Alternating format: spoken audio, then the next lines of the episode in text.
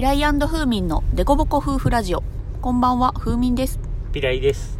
はい、今日はですね、妊婦の睡眠は辛いよ。ということで、ちょっと なるほ 脱線するかもしれないけど、ちょっと最初はこのテーマで話していきたいなと思いますね。はい昨日はね、まあ、あの、昨日も喋ったっけ、ラジオトークで。若者と夜な夜な雑談をしてきまして。ど。喋ったね。うん。で、結構帰るのが遅くなって、うんうん家着いたのが12時ぐらい？いや、そんな遅くないか。ね、11時半は過ぎ11時半ぐらいか。うん。で、まあそっからいろいろ寝る準備して寝たから、まああの、てっぺん回ってたよね、寝た時間がね。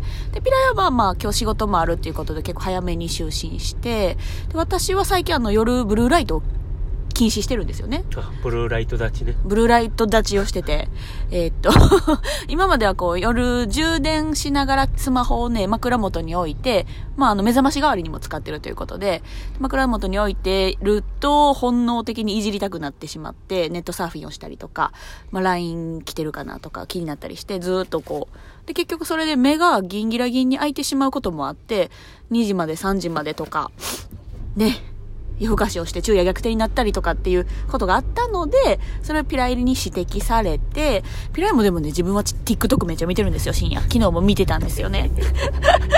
お互い人には厳しいということで。でも寝れるからね。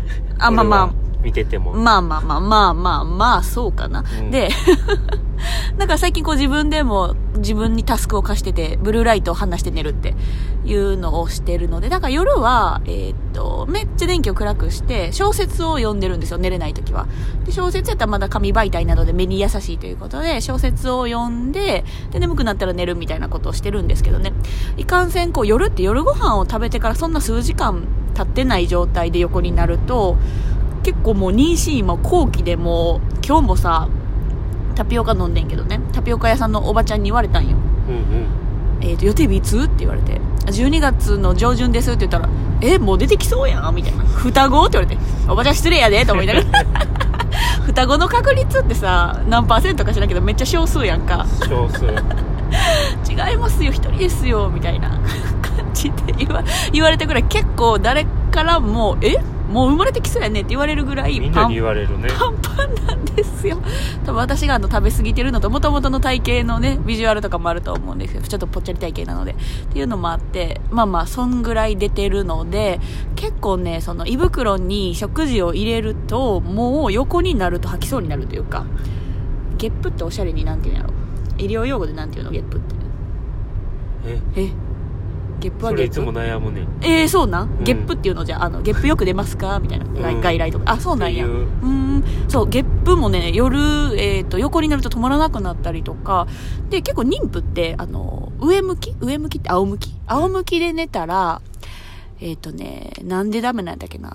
下大静脈が太ももの、鼠径部、太もも過大静脈をうんうん。子宮が圧迫するから、圧迫するから。対して、で、えっ、と、低血圧？低血圧になったり、ふらつあきが出たり。のエコノミークラス症候群的な、あんな血栓がはいはいはい。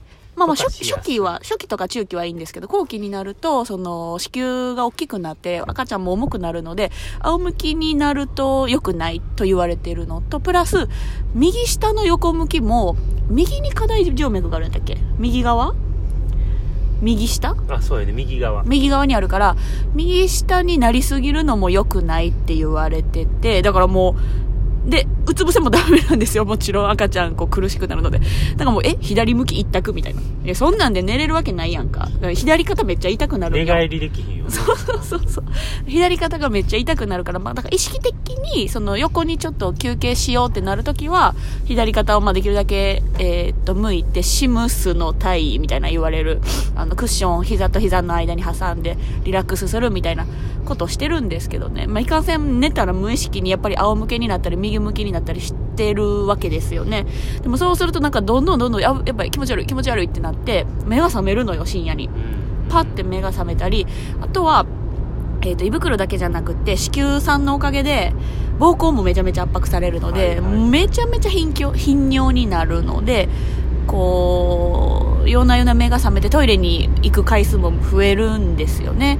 だからもう慢性的寝不足、かっこ昼夜逆転みたいな感じに最近でもなっているので、昨日もね、結構眠りにつけるまでに時間がかかったんかな。あ、でちょっと昨日深夜にポン菓子を食べちゃったからめさっ、ちゃ食べたね。菓子が多分時間差でこう胃袋をこうぐいぐいぐいぐい広いだやろうねそれの影響もあってなんかすごいやっぱ苦しくなっちゃってでその前に鍋も食べたやんかだからね。それで多分こう寝つきがすごく悪かったので昨日だから結局バタン9できたのは多分3時ぐらいやったんかな。そんな夜になったなっちゃった多分。携帯は触ってないのに。うん触っちゃったかもしれない。トイレから帰ってくるときにちょっと触っちゃったかもしれないねもしかしたら。覚えてない覚えてない。でもなんかこう無意識に触っちゃってるでそれは。無意識に触っちゃったんやろね。っていうのもまあまああってよ。暇やねんもうで、まあね3時ぐらいに多分寝てでまあまあ浅い眠りレム睡眠多めの睡眠をとっていたので今日朝でピライがゴソゴソゴソゴソ朝言い出したらパッて目覚めちゃうので7時ぐらい今日。7時ぐらい。そうそうアレクサさんに起こされて7時ぐらいにね目覚ましかかってるので起きてってなるとやっぱちょっと短時間やんか。だから今日そうなんですよ。私今日今週で、えっと熊野と大阪の一旦2拠点生活を1人離脱しましてですね、まあ、一旦里帰りをしようかと思っているので今日が最後の最後っていうかまあしばらくん？数ヶ月ん？ま最後の一旦、えっ、と、熊野生活だったということで、いろいろこう、カフェとかご飯屋さんとかまだまだ行ってみたいところはあったんですけど、なので、まあ今日最後ということで、今日、あの、一回も行けてないカフェが、えっ、と、新宮の駅の近くにあったので、そこにお昼かお茶かしに行くぞっていう思いがあったので、体調を整えるために午前中寝ようかなとか思いながらね、ピライがあの、お出かけ、お出かけちゃうわ、仕事に出た後にね、考えてたんやら、なんかやっぱこう全部に二次宅して洗濯物とかもバババって整えて私服に着替えてよし出るぞっていう時になんでやったかな？なんか横になっちゃったんよ。その私服のままでね布団でね。布団整えた後に布団整えた上に横になるっていう。なんでやったかな？あそうやそうや。電車で移動しないといけないから電車までの間にちょっと時間があったんよ。はいはい。数十分あったんよ。乗りたい電車の前にね。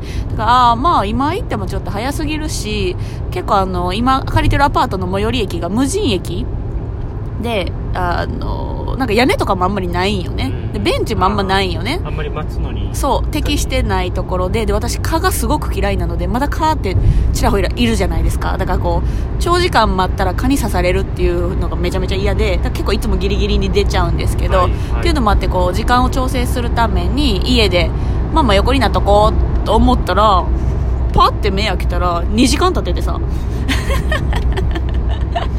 衝撃的事件簿ですよ。2時間。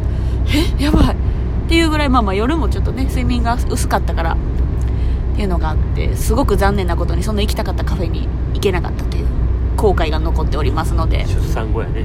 出産後やね。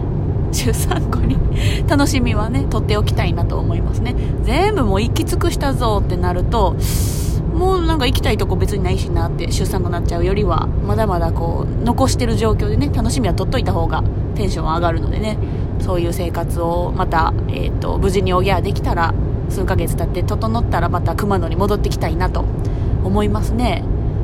でもかれこれピライも11月ぐらいから熊野で働き出した。ちょうど1年ぐらい。おお1年経ってどうですか？この2拠点生活というか熊野でのお仕事といろいろこうプライベートでのコミュニティの充実ぶりというか。でもだいぶ人間関係的にも、うん。職場の人ともうん。少しずつちょっと仲良くなってくれて、うんうん。でまあプライベートで会う人たちもちょっとずつ輪が広がってきて、うん。で仲良くなっていけてるから、うんまあ、すごく居心地よくなってきたよね。おーいいことですね、うん。この人見知りでコミュニティの輪を広げるのがすごく苦手なピライが。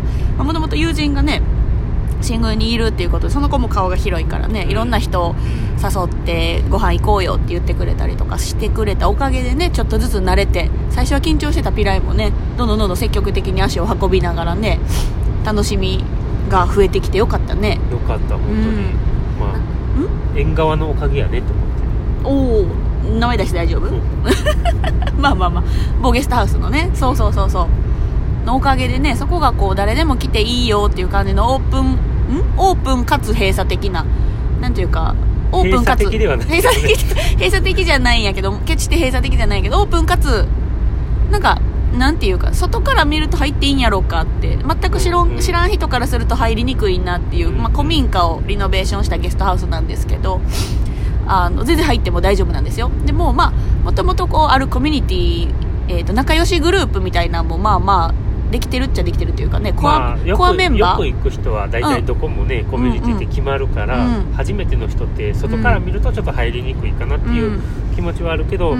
まあ入ったら、ん。本当にすごいまああの凸凹な人が多いなっていう感じで。キャラが濃い人が多いんやね。で自分も含めてうん。凸凹やから、うんなんかそこもなんか全然全く気にせず受け入れてもらえたのがうん。すごく嬉しいなとは思そうやね。なんか個性豊かなコアメンバーが集まってて、うん。まあ、いろんな人入り入り乱れたりして新しい方もね、うん。いろんなイベントに顔出してくれたりとか最近ではよくしてるみたいなので、まあ、いろんな老若男女うん。が集まるこう地域の場としては、ね、子供から本当に高齢の方までね来てくれてるのですごいいい感じのね古民家があるんですよ、ぜひうん、ぜひ。新宮に来た時は。ね覗いてみてください。私たち100分の1ぐらいの確率でいるかもしれない。もうちょっといまあでもそれぐらい。それぐらいちゃう？空いてる時間で言うたら。そうやね。うんうん、1%ぐらいの割合ではいるかもしれないのでね。ちょっとレアキャラのピライアンドフーミンを見つけてもらえたらなと思います。私たちの友人もねちょくちょく行ってるっていうかまあ結構ほぼいてるというね、うんうん。子もいるのでねすごくみんなウェルカムモードで迎えてくれると思いますのでねということで、まあ、しばしこう熊野と大阪移動は、えー、とピライ1人になってしまうということなのでこのラジオトークはどうなることやら公募期待っていうことでね、まあ、続けていけたらいいよねちょっとこう知人に聞いてもらって恥ずかしい思いを最近はしてるんですけど まあまあでも自己満足のこう喋りが上手くなりたいなっていう希望もあるのでね微笑ましく見守ってくれたらありがたいなと思っておりますはいはい。では今日はこの辺でおいとまします。ありがとうございまし。た